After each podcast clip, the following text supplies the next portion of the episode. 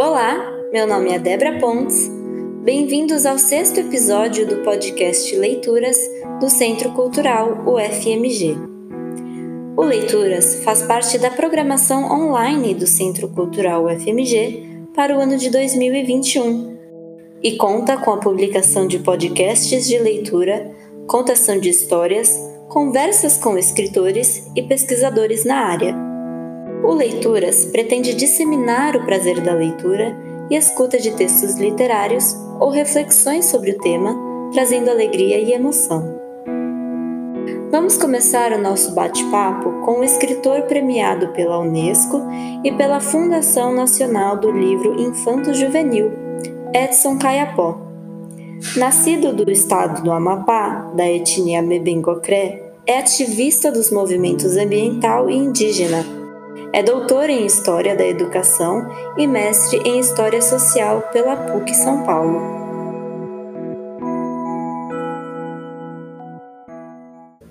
Seja bem-vindo, Edson Caiapó. Para iniciar essa conversa, eu queria que você contasse um pouco quem é o Edson. Olha só, Edson Caiapó, né, é filho de pai Caiapó, né, sou do estado, nasci no estado do Amapá, ali no coração da floresta amazônica, tive toda a minha infância ali. Mas sabe, eu quero só fazer um, uma adiantar aqui um trecho, depois eu retorno, retorno, tá? É, aqui onde eu parei. Edson Caiapó é, é, filho também da UFMG, né? Eu fiz o curso de História na UFMG, fui frequentador do Centro de Cultura da UFMG tantas vezes, muitas vezes, né? Então tem um vínculo assim bem próximo. E vou retornar aí pra, pra, pela UFMG nos próximos tempos, né? Eu vou participar de uma banca de concessão de título de doutor por notório saber para umas lideranças indígenas. Mas, mas, enfim, eu então sou do movimento indígena brasileiro, sou membro do Parlamento Indígena do Brasil, né, vivo na, muito nessa, no ativismo do movimento nacional. Sou professor de História Indígena no Instituto Federal da Bahia, na licenciatura Intercultural Indígena, e também atuo na Universidade Federal do Sul da Bahia como professor no programa de pós-graduação em Ensino e Relações Étnico-Raciais, onde eu oriento vários é, mestrandos, indígenas e não indígenas.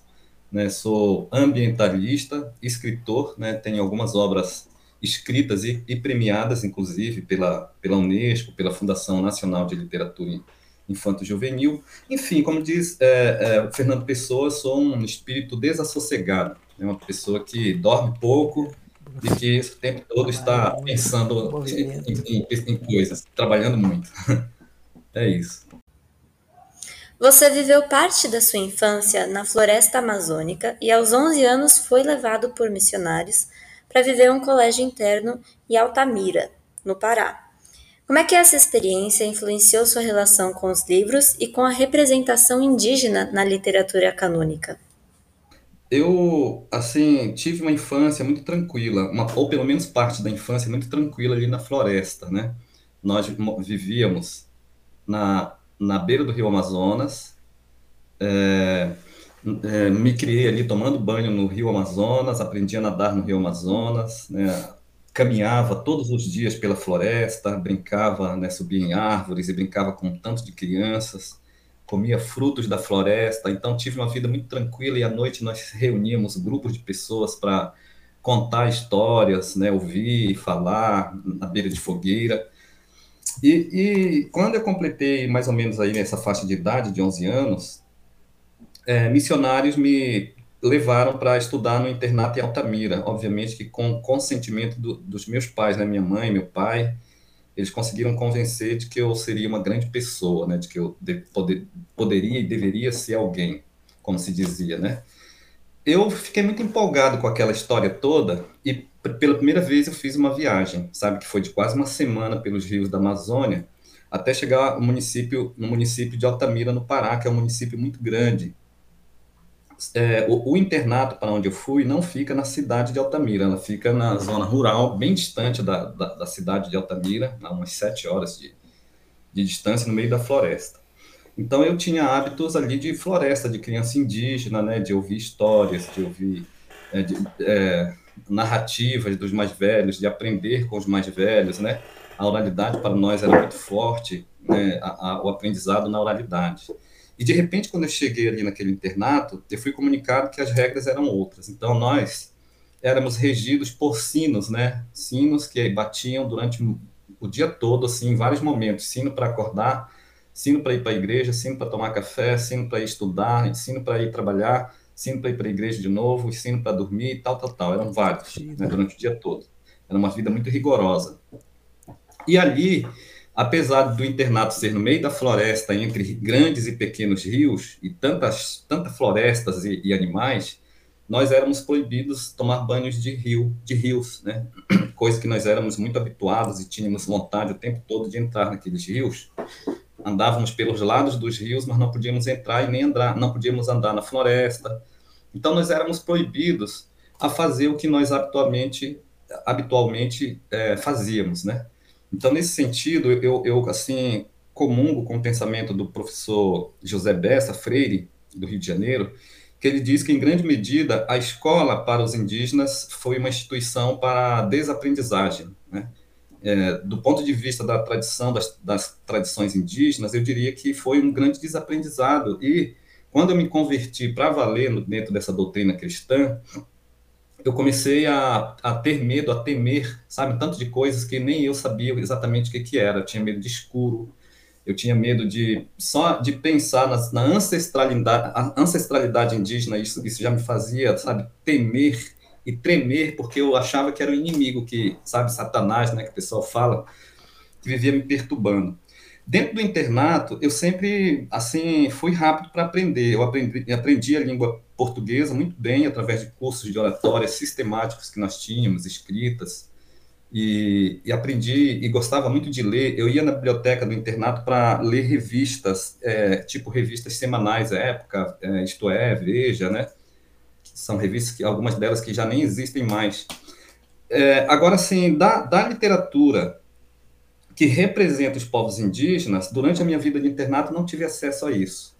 Né? Assim, eu lia muitos livros didáticos, algumas literaturas, algumas não, muitas literaturas cristãs, e, assim, no máximo, eu tinha acesso a revistas, que era uma coisa que todos os, todas as noites, né, que nós tínhamos um tempo livre para ir à biblioteca, eu ia e ler revistas, sabe? Eu lia as revistas semanais todas, de ponta a ponta, durante a semana, e eu adorava. Eu lembro que naquele tempo ali, na, nos anos 80, estavam havendo, especialmente no final, já para o final dos anos 1980, estava acontecendo aqueles episódios do fim do leste europeu, da União Soviética, né? E eu acompanhei muito aquilo ali tudo, sabe? Com muita curiosidade. Eu não sabia muito bem, porque eu não estudava sobre isso, mas eu acompanhava ali na, nas revistas.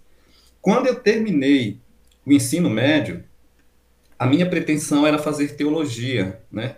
Só que, que antes eu tive, tive que assumir uma postura de missionário, e aí eu fui para Juiz de Fora, em Minas Gerais, olha só zona da Mata Mineira. Depois eu, é, depois eu fui para é, é, Poços de Caldas, circulei muito no, no, sul de Minas, Varginha, Três Corações, Três Pontas, transitei muito por ali como missionário, vendendo livros, vendendo revistas, pregando evangelho, batendo na porta das pessoas, né? Uma coisa que, que incomoda, né? Muito a, a quem está nas casas e a, e a nós, né? Então confesso que passei muita fome durante esse tempo e consegui juntar algum algum dinheiro e fui para Belo Horizonte, sabe? pensei assim, bom, pior do que, do que está, não é possível, né?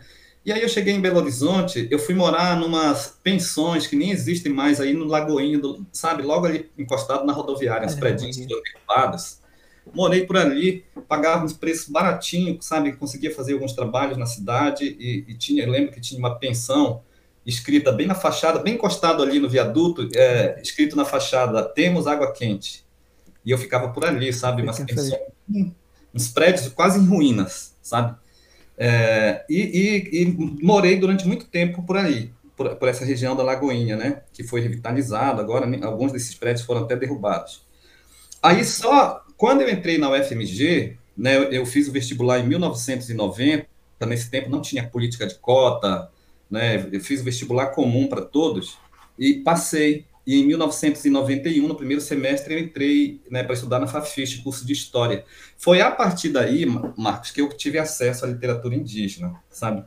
É, e aí, à medida que eu ia fazendo as minhas leituras e dialogando com o pensamento marxista, anarquista e com os historiadores, eu fui percebendo que eu tinha sido, sabe, eu vou usar assim a palavra enganado, sabe? E, e, eu comecei a criar um ódio dentro de mim, um, sabe, um rancor muito grande com tudo que tinha acontecido, de tal maneira que eu virei ateu e anarquista. Olha só, me converti para o ateísmo. Virei militante do, do, anarquismo, sabe? Uma história muito louca. E depois, eu vou, quando eu terminei o curso de História, eu voltei para minha terra, Amapá, e lá eu abandonei o ateísmo e voltei para uma espiritualidade, eu diria assim, originária, né? Que tem a ver com os nossos povos mesmo. Os povos indígenas, tradicionalmente, transmitem seu conhecimento por meio da oralidade. Como é que é escrever a literatura de autoria indígena, dando a voz a essa ancestralidade na transição do oral para o escrito? Olha só, é, eu penso assim que nem é exatamente da voz, né? Mas é, seria muito mais da audibilidade, né? Visibilidade, principalmente, né? Visibilidade. Que eu, eu penso assim que uma da, das dos objetivos desse nosso movimento, né? Que nós chamamos de movimento de escritores indígenas, é dar visibilidade às nossas, aos nossos saberes, às nossas formas de pensar, né, as nossas epistemologias, as nossas cosmologias. Agora, assim, essas escritas nossas, né, dos escritores indígenas, é, são resultado de uma, de uma forma, um modo de existir coletivo. Então, o que nós estamos transmitindo, em grande medida, são conhecimentos ancestrais que nós aprendemos com outros através da oralidade, como você está colocando, né? Então, eu, eu narro uma série de histórias nas minhas publicações, nos livros que publiquei, que eu aprendi, obviamente, em rodas de fogueira, em rodas de conversa, né, andando na floresta. São coisas que, de fato, nós aprendemos nesse movimento, assim, de que, que não é dentro de uma, de uma sala de aula, né, sentado em carteira, em carteiras e nem em livros, né? eu diria assim que os livros onde nós aprendemos são vivos, né? São pessoas vivas, geralmente são pessoas mais velhas, né? São as curandeiras, as parteiras, os pajés, os xamãs, os caçadores, os pescadores, né? As benzedeiras. Eu particularmente prezo muito por isso, sabe, Débora? Porque, como eu falei na, na, na fala passada, na, na explicação anterior, eu tive essa trajetória muito assim por fora da tradição indígena, dentro de instituições de ensino não indígena, né? Então, eu estudei na UFMG, como eu falei, e nos tempos que eu estudei na UFMG e fiz o curso de História, não havia ainda essa, essa coisa de falar sobre indígenas, estudar né, sobre a, as comunidades indígenas, não havia esse movimento, não havia política de cota, eu passei muito despercebido dentro da UFMG, eu acho que o lugar onde eu era percebido como indígena era na FUMP, fui bolsista de várias políticas dentro da FUMP e as assistentes sociais batiam o olho em mim, poxa, elas ficavam, eu percebia assim, sabe, que elas tinham um pouco de dó, elas quase me colocavam para sentar no colo delas, que elas achavam que eu era uma pessoa de altíssima vulnerabilidade, e elas estavam certas. Eu passei muita fome em Minas Gerais, viu? Tanto no sul de Minas, quando fui missionário, quanto em Belo Horizonte. Então, a minha entrada na UFMG foi muito importante, porque eu consegui é, refeições no restaurante universitário a baixos custos, consegui uma série de, é, de bolsas na FUMP, fui morar na. Olha, morei na, na, casa de estudante, que não existe mais como casa de estudante, que é o Borges da Costa, que hoje é o hospital lá no campus da medicina. Naquele tempo, os estudantes ocuparam o hospital que estava desativado e eu morei ali. Agora, eu estou dizendo isso tudo porque quando é, eu retornei para a comunidade indígena, eu percebi assim que eu tinha perdido o rumo da oralidade, do, da aprendizagem pela oralidade, e que eu necessitava, precisava retomar, sabe, essa, esse caminho de aprender, porque eu sabia muita coisa, muitas teorias, sabe, de história, sobre política. Eu, quando eu voltei para minha comunidade, eu me identificava como anarquista e me identificava como ateu.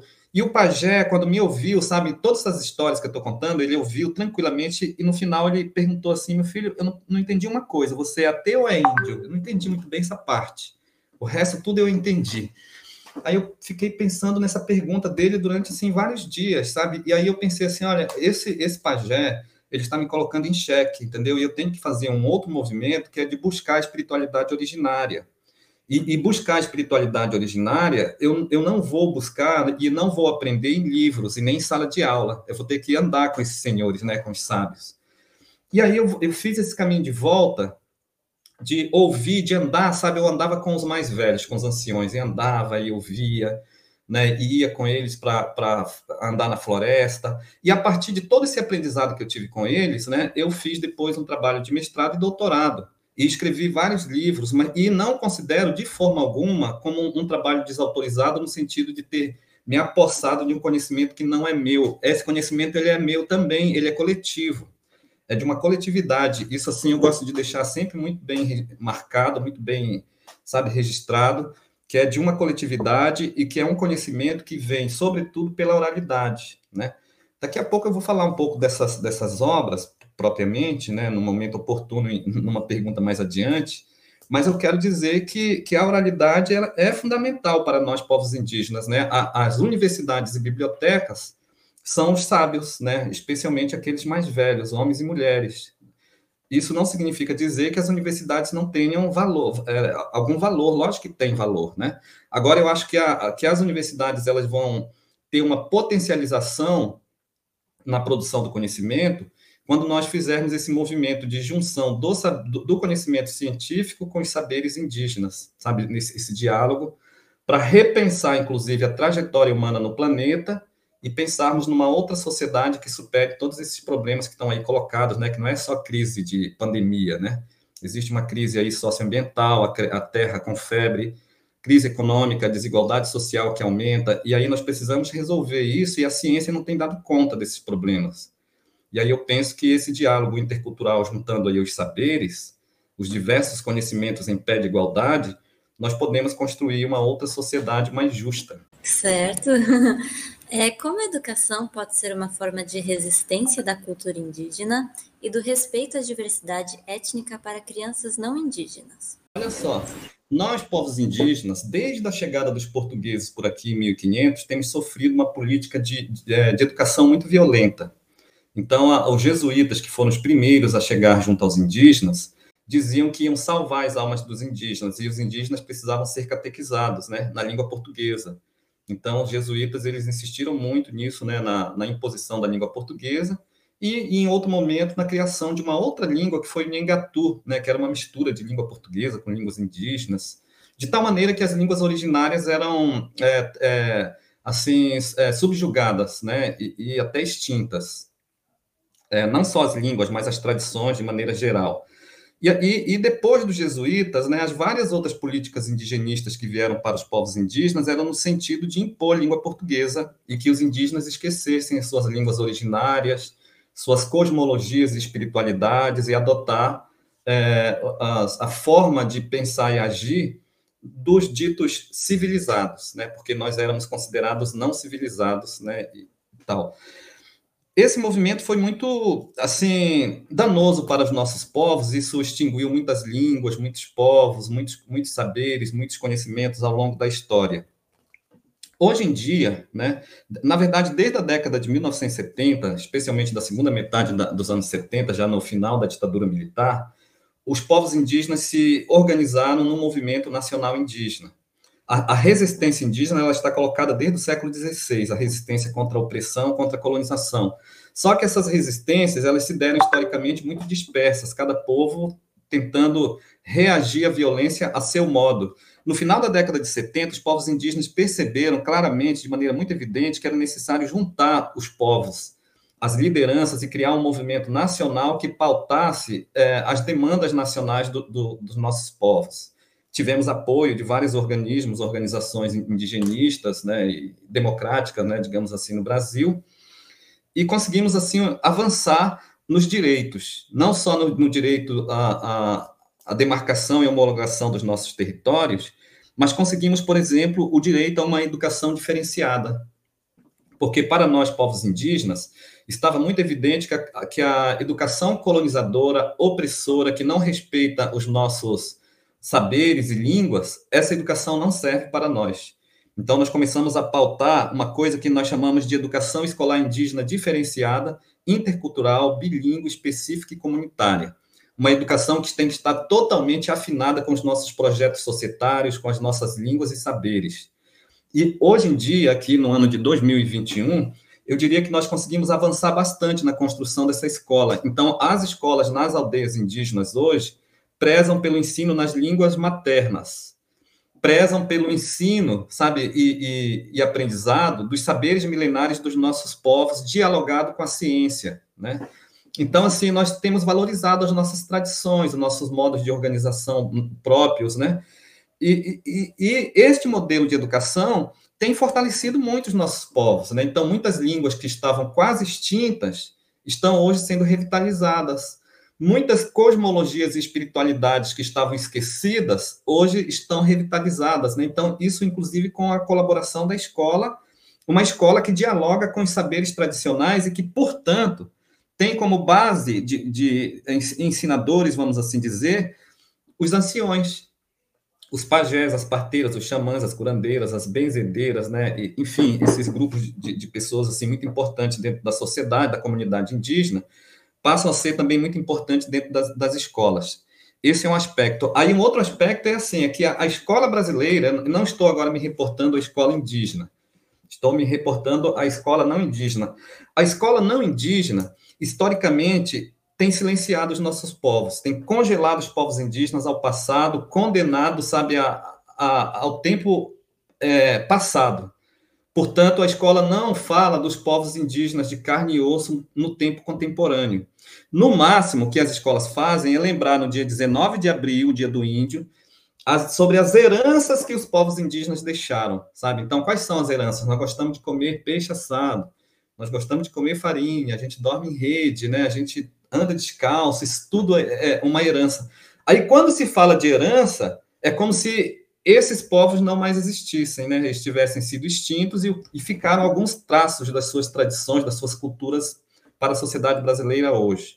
E aí é importante dizer de maneira bastante clara, bastante evidente, que os povos indígenas estão aqui, sempre estiveram e sempre estarão. Né? A nosso poder de resistência tem sido muito grande, isso não significa dizer que não tiveram baixas, tiveram baixas quase extermínio, mas nós conseguimos resistir. Hoje, somos mais de, de 300 povos diferentes, falantes de mais de 250 línguas diferentes, e que compõem uma população de mais de um milhão de pessoas, né? E que esse, esses números têm crescido, porque muitas línguas que estavam consideradas extintas estão sendo revitalizadas, e aí aumenta o número de línguas né, originárias, é, fluentemente faladas no Brasil as escolas brasileiras têm que lidar com esse, com esse movimento e com essa realidade indígena. As escolas não podem continuar silenciando e, os nossos povos, sabe, oprimindo, é, utilizando de, de táticas racistas para lidar com os nossos povos. Em 2008, é, Débora, foi aprovada a Lei 11.645 de 2008, que fala da obrigatoriedade do ensino e cultura afro-brasileira e indígena nas escolas. Né? Então, os professores brasileiros estão obrigados a lidar com a temática indígena e as universidades que são formadoras de professores, obviamente, que têm que reestruturar os seus currículos, especialmente nos cursos de, de, de licenciatura, para é, implantar a temática indígena. Né? Então, isso é uma obrigatoriedade, é uma lei ordinária o, o, as prefeituras e governos de estado têm que é, realizar formações continuadas para os professores, para que eles possam lidar tranquilamente com a temática indígena. Então, assim, nós vivemos num tempo em que as práticas racistas não são mais aceitáveis, de forma alguma. Se em algum momento foi, este momento certamente não será mais. Então, nós queremos ser respeitados nas nossas diversidades, nas nossas memórias históricas, nos nossos saberes, e diga-se de passagem que os povos indígenas têm disposição para fazer um diálogo que supere as dificuldades que a ciência não tem conseguido superar. Quais são as dificuldades? Aquecimento global, desigualdade social, epidemias né, e pandemias que, que, que vieram e que virão. Então, nós temos que unir as nossas forças e saberes para superar tudo isso e criarmos uma outra sociedade, sabe, mais amena assim para a humanidade. Uma sociedade onde a vida humana e não humana seja respeitada, né? E que, portanto, sejam respeitados os rios, as florestas, os animais, as pessoas, as montanhas, enfim, tudo mais. Você pode falar um pouco sobre o conceito da decolonialidade na educação e na literatura? Olha, decolonialidade é uma teoria assim que eu, que eu acho interessante. Eu tenho eu tenho feito leituras sobre decolonialidade, e aí, sabe, Débora, acontecia uma coisa assim, até recentemente. As pessoas, as instituições organizavam congressos nacionais e internacionais sobre decolonialidade e me convidavam para participar de mesas. Eu achava estranho, porque eu não conhecia essa teoria, mas só que as pessoas achavam que eu era exímio conhecedor disso, e eu não era. Eu ia lá falar de, de práticas efetivas, né, que eu conheço e vivencio. Eles achavam bacana, que bom, né? Mas aí eu fui me debruçar sobre a decolonialidade, e à medida que eu fui lendo, eu fui percebendo algumas coisas assim que talvez sejam é, problemáticas que eu coloco para a teoria. A primeira delas é que nós, povos indígenas, somos decoloniais por, é, por excelência, sabe? Então, a teoria da decolonialidade surgiu na década de 1960, só que eu percebo que os povos indígenas fazem decolonialidade desde o século XVI, porque quando os portugueses desembarcaram aqui no Brasil, eles trouxeram nas naus o modelo de produção capitalista, mercantilista, né, que era o primeiro formato de, de capitalismo ali criado. E os povos indígenas já disseram ali no século XVI: nós não queremos isso, porque isso não serve para nós e não serve para ninguém, porque o capitalismo é, por excelência, destruidor, é ecocida, é genocida, né?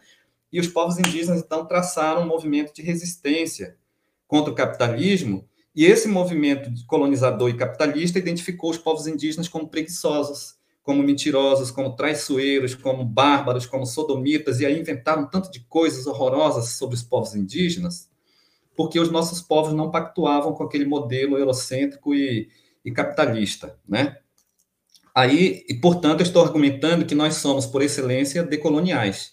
Só que, de outro modo, que eu, eu diria que, é, que seja complementar, que não é assim dissonante, eu, eu gosto de pensar que, que os povos indígenas, para nós, povos indígenas, nós não estamos em tempos de é, colonialidade, como a teoria diz, nós estamos em tempos de colonialismo. Por que colonialismo? Porque os colonizadores estão aí, sabe? Os colonizadores, nesse momento, estão é, encaminhando um projeto horroroso chamado Proje é, Projeto de Lei 490, o PL 490 o PL 490 é uma tragédia para os povos indígenas, sabe? Porque esse projeto de lei, ele é, assim está mexendo com as políticas de com as políticas de, de demarcação dos territórios indígenas e aí traz um, uma série de coisas que, que uma série de aspectos que são novidades, mas que na verdade são extremamente violentas. Olha só, ele, o projeto de lei 490 ele altera a legislação da demarcação das terras indígenas. Então, entre os pontos polêmicos estão o seguinte, né? O projeto de lei aprova o marco temporal, que é, que é uma tese que estabelece que só as terras indígenas que já estavam em posse dos povos indígenas até o dia 5 de outubro de 1988, que é o dia da, da promulgação da Constituição brasileira, só os povos que estavam nessas terras até essa data terão suas terras demarcadas.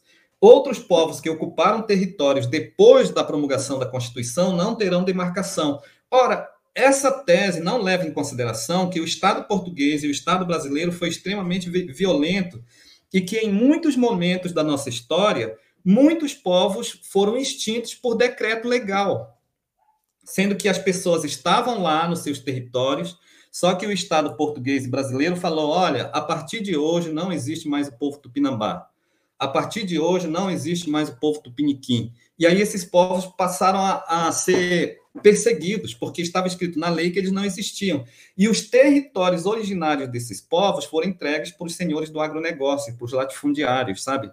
E, e aí, com a Constituição de 1988, os indígenas passaram a ter o direito de existir. E, tendo o direito de existir, os povos indígenas passaram a, a reivindicar o, o direito aos seus territórios e começaram a ocupar, fazer retomada de territórios, né? Que a, a mídia eu vou dizer assim, burguesa chama de invasão de terra, né? E aí nós passamos a ocupar os territórios, só que o PL 490 está dizendo assim, não adianta ocupar porque não vai ser demarcado, né? Porque vocês ocuparam depois do dia 5 de outubro de 1988. Mas tem mais, olha, o PL 490, ele flexibiliza o contato com índios isolados, isso é muito grave. O PL 490 ele estabelece que, que não haverá expansão das terras indígenas já demarcadas. Existe uma série de processos né, na, na, no governo federal solicitando, e os estudos já foram feitos sobre a necessidade de expansão desses territórios para os povos indígenas. O que mais? O PL 490 permite a exploração de, de é, mineração e de madeireiras dentro dos territórios indígenas. Então, é uma lástima, é um projeto genocida é um projeto inconstitucional que não consultou os nossos povos para saber se nós queremos esse projeto ou não. É um projeto que retira as áreas de usufruto exclusivo dos povos indígenas entrega para garimpeiros, né? A Constituição não ampara isso. Enfim, assim, coisas hor horríveis acontecendo, né?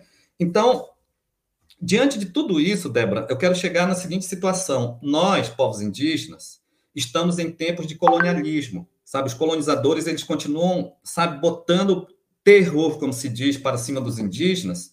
E todo mundo sabe, né, no Brasil inteiro e fora do Brasil, que um indígena, uma grande liderança indígena chamado Galdino Pataxó, dormiu num ponto de ônibus porque não tinha dinheiro para pagar hotel em Brasília e na madrugada ele acordou com um banho de gasolina e pessoas ateando fogo no corpo dele. O resultado, logicamente, que foi a morte. Poxa, isso não é colonialidade, isso é colonialismo. O Chicão Chucuru foi, é, foi executado por pistoleiros, um assalto pan foi assassinado dentro da sua casa por fazendeiros, Osiel Terena foi assassinado pela Polícia Federal numa reintegração de posse. Poxa, nós não, não estamos em, em, colonialidade, não, estamos em colonialismo. Eu queria dizer isso, mas, como nós somos decoloniais por excelência, como eu falei, eu diria assim que a literatura indígena é decolonial por excelência, sabe? Porque nós estamos fazendo assim um movimento de nadar contra a maré é, eurocêntrica contra essa literatura canônica que silencia os nossos povos. E aí nós estamos fazendo um movimento de mostrar para a sociedade brasileira que existem outras histórias para além da história oficial que nos silencia. Existem outras histórias pautadas nos nossos saberes, nas nossas memórias e nas nossas oralidades. Eu lancei, por exemplo, esse livro chamado Um Estranho Espadarte na Aldeia. Né? Esse livro foi lançado tem pouco tempo pela editora Primata, foi lançado mês passado, e aqui é o diálogo dos meus trabalhos de mestrado e doutorado em História na literatura. Né? Então, bem rápido, Débora, olha só. O meu trabalho de, de, no meu trabalho de mestrado, eu pesquisei sobre um presídio que foi criado em, em, no né, chamado Presídio de Clevelândia do Norte, para onde foram enviados anarquistas, comunistas, é, militares rebelados, né, na década de 1920. E o presidente do Brasil, inclusive, era um mineiro chamado Arthur Bernardes o Arthur Bernardes botou terror em cima da oposição e, e mandou e matou muita gente lá no Iapoque, dentro do, do, território indígena, dos territórios indígenas. Né? Pesquisei sobre isso, fui nos arquivos, encontrei as, as pastas é, dos presidiários com todos os documentos, sabe, e tal. No arquivo público mineiro, o arquivo de São Paulo, o arquivo do Rio de Janeiro, né? Fiz toda essa pesquisa. Depois, no doutorado, eu fiz uma pesquisa sobre educação escolar indígena do povo caripuna, ali naquele mesmo lugar onde o presídio tinha sido criado, né? E a, e a, partir dessas duas pesquisas, eu criei uma situação que foi o seguinte: eu peguei um presidiário que eu sabia exatamente quem era, porque eu tive acesso ao prontuário dele no Arquivo Público de São Paulo, e fiz esse rapaz italiano anarquista fugir do presídio. Né, um rapaz bem alto, da pele bem clarinha, dos olhos azuis, cabelo loiro. E ele fugiu se perdeu na floresta depois de vários dias perdido na floresta, ele chegou numa aldeia do povo caripuna. E, e, esse encontro foi assim bem marcante, porque ele, no tipo físico dele europeu, se deparou com uma, é, um, rapa, uns rapazes e crianças num outro tipo físico, com outra cultura, sabe? Mas os indígenas trataram ele muito bem, sabe? Deram água, deram alimento, chamaram pajé, o pajé curou ele, sabe? E depois ele quis aprender as coisas indígenas, né? Como é que vocês vivem aqui com essa tranquilidade, né? E tomava banho de rio, e pescava peixes grandes e pequenos, e andava na floresta, subia em açaizeiro, tirava açaí, fazia o açaí fresquinho para tomar. E, e, foi aprendendo tanto de coisas, a espiritualidade originária, né? E ele ficava encantado, assim, com aquela... É, com aquelas relações comunitárias onde as pessoas se respeitavam, onde todo mundo né, comia e dividia os alimentos, e, e ele falava assim: olha, isso lá na cidade não existe. As pessoas lá não querem saber uma das outras, elas não dão atenção uma para as outras, e ninguém cuida dos rios, ninguém cuida de floresta, ninguém cuida de nada. Ao mesmo tempo, esse rapaz italiano anarquista queria ensinar os indígenas a serem anarquistas. E aí os indígenas ficavam rindo, diziam assim, meu amigo, mas onde é que você está vendo a opressão aqui? Não tem negócio de opressão, não tem hierarquia, não tem poder aqui, entendeu? A gente decide as coisas da maneira mais informal possível e as coisas funcionam.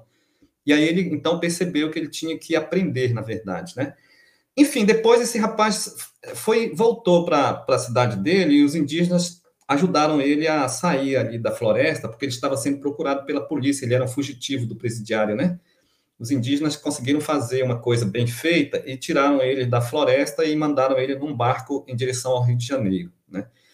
Essa, essa história é uma história de ancestralidade, sabe? Porque ela traz consigo muitas informações sobre a vivência de povos que os brasileiros não conhecem lá no meio da floresta amazônica, né, inclusive descrevendo essa relação equilibrada entre as pessoas e as outras formas de vida na floresta e entre as pessoas propriamente, e, e uma série de ensinamentos sobre espiritualidade originária, por exemplo. Isso é decolonialidade, sabe? Inclusive, esse rapaz italiano, que era um europeu, ele chegou lá com muita ânsia de achar que ele ia ensinar os indígenas a serem tal coisa. Pelo contrário, ele que teve que aprender, né? Ainda bem que ele foi humilde para aprender e, e, ele considerou que, de fato, ele aprendeu muito. Ele, inclusive, queria ficar morando na aldeia. As lideranças falaram: olha, meu amigo, nós gostamos de você, nós achamos você interessante, mas nós não queremos que você fique aqui, a gente vai lhe ajudar a voltar para sua terra. Né?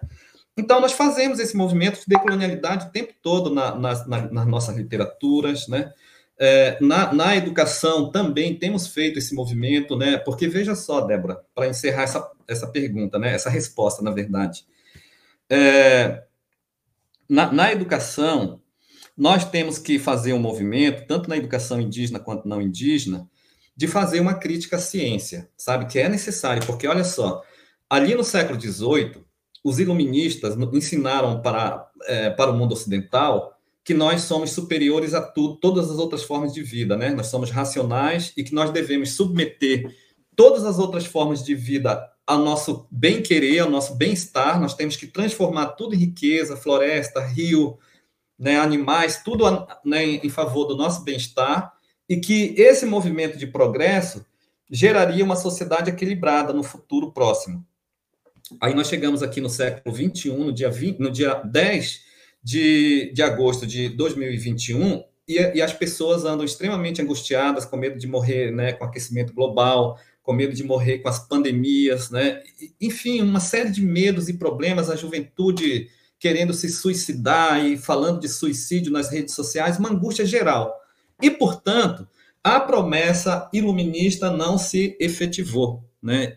E, e, e daí eu concluo que a sociedade mundial está em crise. E essa crise ela é econômica, ela é de valores socioambientais, ela é de muitos valores, né, a crise. E os povos indígenas têm disposição de dialogar para superarmos tudo isso. Eu gosto sempre de bater nessa tecla, porque assim, é necessário fazermos esse movimento de repensar isso tudo. O progresso humano está errado. São Paulo, que é a vitrine do desenvolvimento nacional, tem um rio chamado Tietê, Belo Horizonte, que é uma das cidades mais evoluídas do Brasil, tem um rio que já nem aparece mais, né? Porque colocaram uma pista por cima da, do rio, que é o Rio Arrudas. Olha que coisa mais vergonhosa. Eu fiquei extremamente triste e cheguei a chorar quando eu fui em Belo Horizonte e vi que o rio sumiu definitivamente. Ele já estava em forma de esgoto, agora nem isso mais, né? Porque parece que taparam o rio e colocaram ali uma calçada por cima isso tudo é uma violência muito grande, sabe, dessa, dessa ânsia de progresso que os humanos, que os seres humanos, a humanidade resolveram encampar. É, você tem publicações premiadas destinadas a todos os públicos, com enfoque em jovens e adolescentes. O que, que te motivou para escrever para esse público? Na verdade, Débora, eu tenho assim, eu, eu transito entre o mundo acadêmico, né, de, de, de, trabalhos assim científicos no campo da história e na literatura, que são áreas diferentes, né? A história tem um rigor, né, muito grande, científico e, e normativo, pautado, né, em critérios, em pressupostos teóricos, metodológicos muito rigorosos. Eu tenho muita publicação sobre isso a partir desses pressupostos e obviamente que essas publicações elas, elas estão disponibilizadas sobretudo para adultos e de preferência adultos intelectuais, né? Essa é uma exigência da academia, então eu faço essa concessão. Mas o meu assim, o meu grande prazer mesmo é escrever literatura, né? Então eu escrevi, por exemplo, eu falei, né, do o Estranho Espadarte na Aldeia, foi publicado pela editora é, Primata e está disponibilizado no site da Primata. Aí eu escrevi também Projetos e Presepadas de um Curumim na Amazônia. Foi publicado pela editora Positivo, é uma espécie de autobiografia, assim politizada, eu vou dizer, né, potencializada na, na discussão política. Pela editora Positivo, está disponibilizado também nos sites de, de livro. Essas, essas leituras, elas são, de fato, sobretudo para um público assim é, juvenil, né, jovem, juvenil. É, eu, quando eu comecei a escrever literatura, eu transitava, circulava muito, andava muito com indígenas escritores que me influenciaram, tipo, por exemplo, Daniel Munduruku, Cristina Wapichana, Eliane Potiguara, Aline Caiapó, é, Graça Graúna, né, Iaguaré Yaman, Olívio de Cupé, e tantos outros, sabe, é, que eu, são muitos escritores indígenas, e, e, quase todos eles transitam exatamente nesse campo aí da, da escrita, ou para crianças, né, ou para é, um público assim infanto juve, é, juvenil, né, e, e, aí eu aprendi com eles assim esse tipo de escrita para um público. Eu preferi não transitar na escrita para crianças, né, a minha escrita não é para é, é, é infantil, público infantil, mas de fato para juvenil, principalmente. Mas, igual eu estou falando, eu tenho muita coisa escrita em formas de história científica para adultos intelectuais, né? É engraçado isso.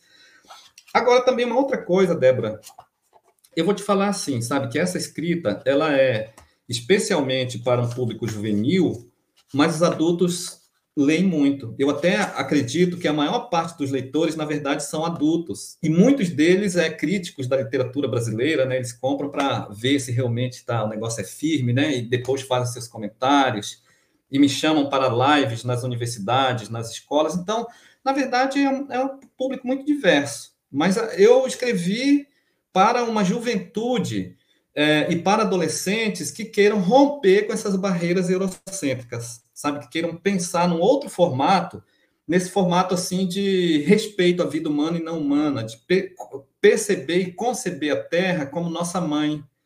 Eu acho que o público que deve ser atingido com isso é principalmente o público, sabe, infanto-juvenil, que são o, gera, as gerações mais novas, né? Os mais adultos, nós fazemos um outro tipo de discussão nas lives, sabe, Na, nas discussões dentro da universidade. E aí, para esse outro público mais, mais jovem, nós vamos na literatura, né? Porque eles é uma, uma. Se eu entregar, sabe, Débora, um texto acadêmico sobre essas questões, cheia de normativas e de citações para um, um, adolescente, ele não vai querer ler. Ele vai ler a primeira página, vai jogar fora, vai dizer: ah, não, não quero isso, eu não estou entendendo nada, né? Aí você entrega um livro para um adolescente, olha só, é, um estranho espadarte na aldeia. Vou rapidinho só para fazer a demonstração. O livro começa assim, ó. A primeira parte, só um minuto. É, aí o adolescente abre aqui e começa. Naquela manhã de outubro, o dia amanhecia vagarosamente na aldeia e uma leve neblina, como uma fumaça, pairava sobre as águas turvas do rio Curipi. Segui até a ponta do pequeno trapiche Lavei meu rosto e avistei um cardume de matupiri que desfilava em volta de uma velha canoa submersa. Olhei fixamente para o rio e vi refletido nas águas o meu rosto e muitos pássaros que sobre, sobrevoavam a minha cabeça. Primeiro parágrafo do livro, né? Um adolescente vai ler isso aqui, provavelmente ele vai achar interessante, entendeu? Porque é uma outra linguagem. Agora você pega um livro acadêmico, né? Olha, vou dar um outro exemplo. Tem esse livro que está disponibilizado em PDF, chamado Culturas Indígenas, Diversidade e Educação. Foi publicado pelo Sesc Nacional. É um livro, assim, de cunho mais, mais acadêmico, sabe? Mais científico, né? E, e uma leitura mais rigorosa.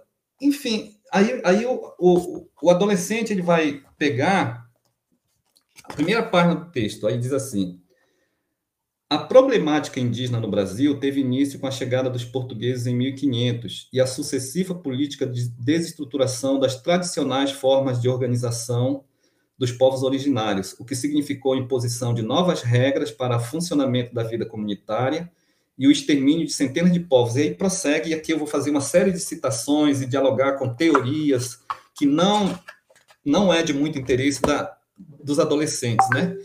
Então, eu, meu objetivo, resumindo, era dar uma flechada, sabe, espiritual, né, no sentido muito bom da espiritualidade, dar uma flechada no coração dos, do, dos adolescentes e jovens, para que eles venham fazer coro conosco, sabe, nessa política de cuidar da, da natureza, cuidar da floresta, cuidar dos rios, cuidar dos outros, sabe? Ser amoroso com a vida humana e não humana.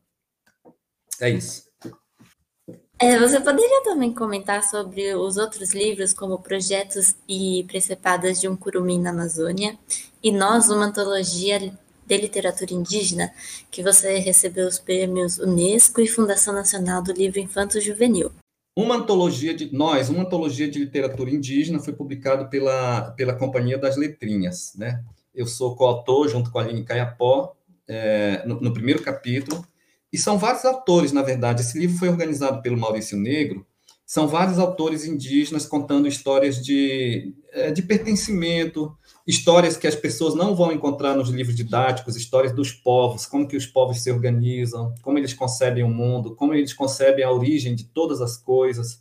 Quer ver? Olha só, Débora, eu vou te contar uma história rápida que tem a ver com esse livro. É, esse texto, isso que eu vou narrar agora, não está no livro, mas tem a ver com, com, com a perspectiva do livro. Havia uma mesa eu, é, na cidade de Tiradentes, em Minas, tá? Eu vi isso. Na mesa tinham três pessoas palestrantes, grandes autoridades. A primeira moça, doutora em evolucionismo, biologia, evolucionismo, ela falou quase uma hora, uma fala belíssima, sabe, sobre como todas as coisas surgiram, desde a primeira grande explosão até chegarmos aqui nessa, nessa, nesse dia 10 de agosto de 2021, né, Homo sapiens sapiens. Né, ela vai explicar assim de um, com uma é, clareza muito grande como tudo aconteceu, a evolução de todas as coisas, a evolução humana. Segundo palestrante, uma grande autoridade em teologia, né? doutor em teologia, fez doutorado em teologia lá, não sei, no Vaticano, em algum lugar assim, né? E ele falou de maneira brilhante como que em, sete, em seis dias, né, um, um ser superior chamado Deus criou todas as coisas, né? No primeiro dia ele foi contando, no primeiro dia foi assim, no segundo, no sexto dia ele fez um boneco de barro, soprou nas narinas e aqui estamos nós, Homo sapiens sapiens, né? Ele vai falar então de uma, uma outra perspectiva. Aí o terceiro palestrante, um pajé, lá da, do, do, do Acre. E aí esse pajé ele levanta calmamente e diz assim: Olha, eu quero agradecer os meus dois colegas que falaram, que eles fizeram uma fala brilhante, sabe? Esses mitos deles são muito bonitos. Eu quero dizer assim que eu aprendi, fiquei encantado com o mito dessa moça que falou de uma grande explosão, né? E tudo isso que aconteceu até chegar aqui. Esse rapaz falou de um outro mito, né? De seis dias de criação. Aprendi muito, tenho muito respeito pelos mitos de vocês, mas eu quero contar uma outra história que tem a ver com a, a, a perspectiva do nosso povo e segundo a nossa perspectiva, tudo começou com um grande jacaré. E aí ele vai fazer a narrativa né, sobre o aparecimento de todas as coisas a partir do jacaré. Os povos indígenas sempre têm uma, uma, um apego muito, muito grande aos espíritos da floresta, às forças da natureza, para narrar suas histórias, né? Então, nós usamos artesanatos de sementes, de pena. Eu, inclusive, até tatuo, olha, faço tatuagem né, de algumas coisas. Ah, meu Deus de algumas coisas. Né? Eu tenho no braço, obviamente, que as pessoas que estão ouvindo não, não vão ver, né? mas eu tenho algumas tatuagens no braço, no corpo, que tem a ver com pena, que tem a ver com as forças da natureza. E, e, e esse livro, ele narra exatamente isso, sabe? Essa relação dos povos indígenas com a natureza, como que as coisas apareceram, como que no dia a dia, no cotidiano, nós estamos nos relacionando com a natureza e, portanto, a natureza é sagrada. Quando, quando eu digo assim, nós temos que respeitar a vida humana e não humana, essa fala é uma fala coletiva, é uma fala de ancestralidade. Nós temos que respeitar as pessoas, mas não só as pessoas, nós temos que respeitar a montanha, os rios, as florestas, as árvores, os animais pequenos e grandes. Nós temos que respeitar a vida. Né? É esse o recado que nós trazemos aqui no Nós, uma antologia de literatura indígena. Projetos e Presepadas de um Curumim na Amazônia foi publicado, já falei um pouco sobre ele, foi publicado pela Positivo. É um livro belíssimo, foi ilustrado pelo Maurício Negro, né? são muitas ilustrações na, no, no corpo do livro, e conta a trajetória dessa criança que saiu da, da aldeia cedo, né? É, com mais ou menos 11 anos de idade, e que foi estudar no internato cristão em Altamira, no Pará.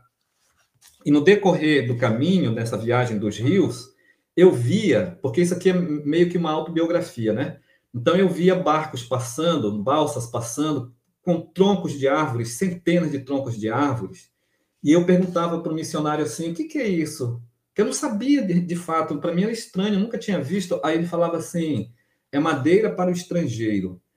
Aí eu falava, madeira para o estrangeiro? Eu não entendia o que, que era madeira para o estrangeiro, mas todas as vezes que eu via uma balsa lotada de troncos de árvores nos rios da Amazônia, a primeira coisa que vinha na minha cabeça era madeira para o estrangeiro. Mas para mim não, não, fazia sentido essa fala, porque eu não sabia o que, que era madeira para o estrangeiro. Só muito depois é que eu fui pensar nisso. Eu pensei, gente, o pessoal estava destruindo a floresta.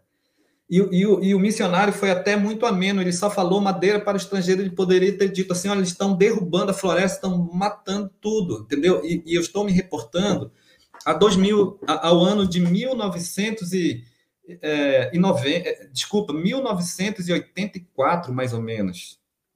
Década de 80, né? Então, essa, essa problemática da destruição da Amazônia é bem antiga, né? E aí eu conto essa, essa história toda no livro Projetos e Presepadas de um Curumim na Amazônia, falo da, da, minha vida dentro do internato, virei missionário, né? obviamente que me cristianizei, depois entrei na UFMG, me, descri, me descristianizei, virei anarquista, virei ateu, fui militante do movimento estudantil dentro da UFMG, fui presidente, coordenador do DCE, presidente do diretório acadêmico da Faculdade de Filosofia e Ciências Humanas, fui diretor da União Estadual dos Estudantes em Minas, depois voltei para minha aldeia, é, é, abandonei o ateísmo e fui beber na fonte da espiritualidade indígena originária, que é o movimento que eu faço hoje, né? Então eu conto deste livro que recebeu um prêmio da Unesco e da Fundação Nacional de Literatura Infantil e Juvenil. É isso. Tem outros autores indígenas que você pode indicar para a gente, tanto é, do público infanto-juvenil quanto não infanto-juvenil? Tem. Olha só, as pessoas que nos ouvem podem fazer uma consulta né, na internet, é, na, na, Livraria Maracá, fazer uma visita né, na Livraria Maracá. É uma livraria online especializada em literatura indígena. Então, por exemplo, só citar alguns, algum, alguns escritores e livros. A Eliane Potiguara, que é uma das mais antigas escritoras indígenas no Brasil, escreveu um livro que é clássico chamado Metade Cara, Metade Máscara, né? ela conta aqui a trajetória dela, né, de, de desde a infância, né, e, e, e, as lutas sociais que ela tem encampado ao longo dessa trajetória. É um livro belíssimo, sabe? É um livro de denúncia, mas também historiciza o movimento indígena brasileiro. Aí, entrando no site da, da, da Livraria Maracá, tem, por exemplo, as publicações do Daniel Munduruku, várias, são várias, né? Aí eu posso citar assim, o livro Mundurucando 1, Mundurucando 2, Aí tem o, é, entre outros autores, né, tem, por exemplo, o, um livro é, chamado Oré e Andé, do Ademari Paiaiá, né, que é do povo Paiaiá, um grande escritor também brasileiro. É, tem é, livro, um, um, livro chamado Lugar do, do, Saber Ancestral, da Márcia Cambeba. A Aline Caiapó é uma das escritoras do livro Nós, uma, uma antologia de literatura indígena é, O Menino e o Pardal, do Daniel Munduruku. E tem um livro muito interessante, Débora, para. Sabe, as, as, eu sugiro que as pessoas consultem, façam lá essa visita à Livraria Maracá, online. Mas tem um livro que é considerado o primeiro livro de autoria indígena no Brasil, ele é da década de, de 80. O título, do, o nome do livro é Antes o Mundo Não Existia. São dois escritores do povo Dessana, do, do Mato Grosso, do, desculpa, do estado do Amazonas. E este livro, inclusive, está em PDF, viu? Ele tem a venda na, na é, nos sites né, de, de livros, mas ele está em PDF. O nome do livro é Antes o Mundo Não Existia. É a primeira produção literária feita por, por um escritor indígena. Então, eu quero dizer assim, que o movimento de escritores indígenas tem aumentado significativamente, eu venho fazendo esse movimento já tem mais de 10 anos, né? Inicialmente, nós tínhamos um grupo chamado é, Núcleo de Escritores e Artistas Indígenas, NEARIM. Esse grupo era coordenado pelo Daniel Munduruku, mas transitava conosco o Ailton Krenak, o Álvaro Tucano, o Moura Tucano, o Marcos Terena, o Cristino Apixana, o Iaguarei Yaman, o, a Eliane Potiguara, a Graça Graúna, enfim, eram muitos escritores, né? E esse número tem aumentado muito nos últimos anos, assim, sabe? Tem dado um boom.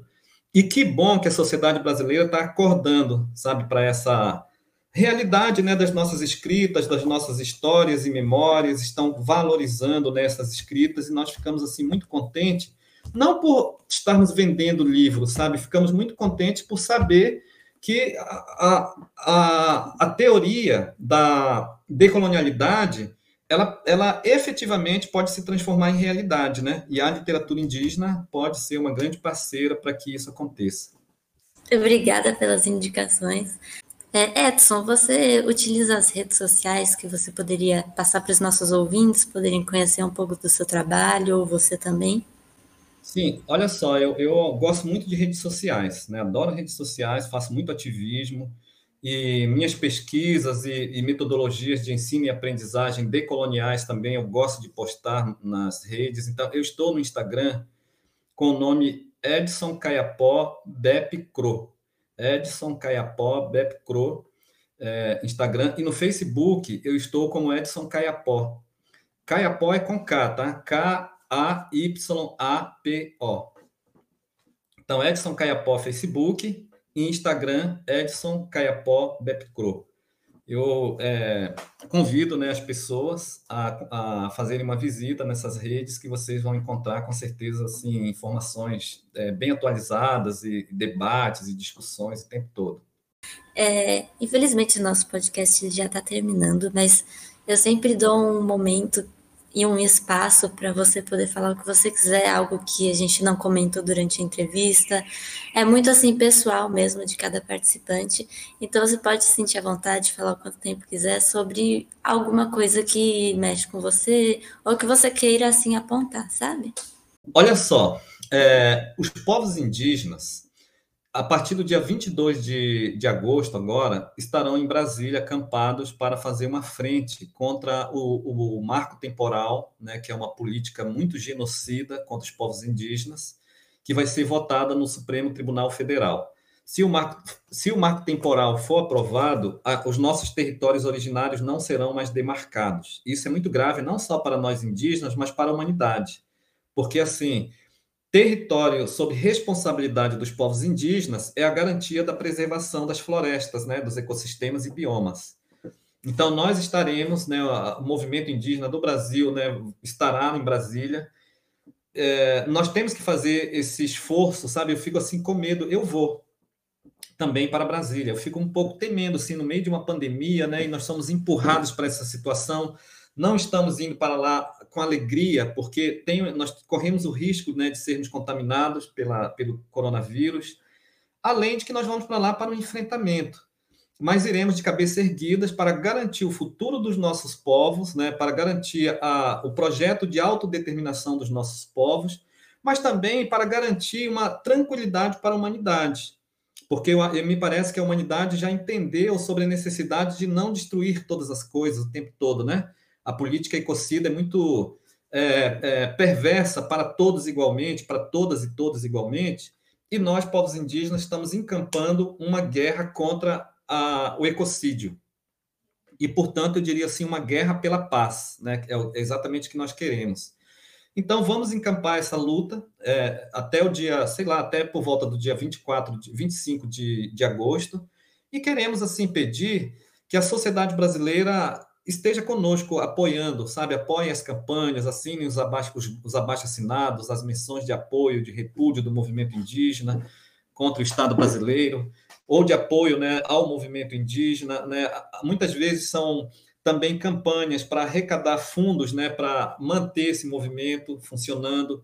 Que a sociedade brasileira esteja no apoio, sabe, na torcida, porque Está muito evidente, eu diria assim, a essa altura do campeonato, que o atual governo não tem compromisso, sabe, com o meio ambiente, não tem compromisso com as florestas, não tem compromisso com os povos indígenas, não tem compromisso com os povos que historicamente estão em situação de vulnerabilidade.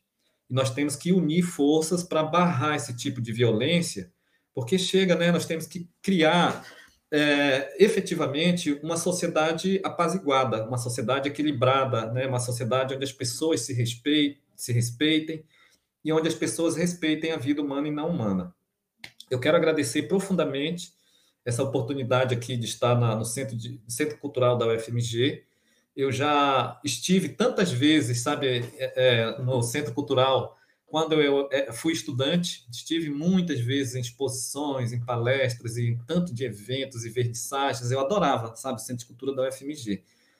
Quero agradecer imensamente e dizer que a nossa luta indígena é uma luta que é, sempre aconteceu, está acontecendo e continuará acontecendo até que uh, os corações dos colonizadores se acalmem, né?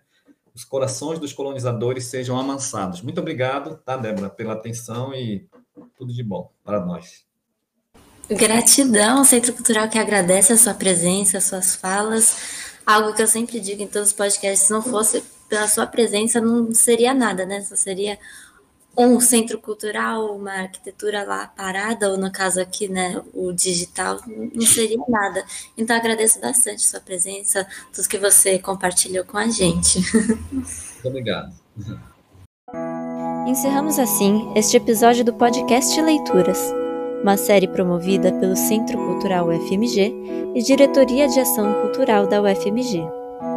Agradecemos a equipe técnica que tornou possível este evento. Apresentação: Débora Pontes. Produção: Marcos de Queiroz, Ronan Lopes, Adriana Machado e Eda Rodrigues. Comunicação: Camila Borges. Coordenação geral: Professor Fabrício Fernandino, diretor do Centro Cultural UFMG.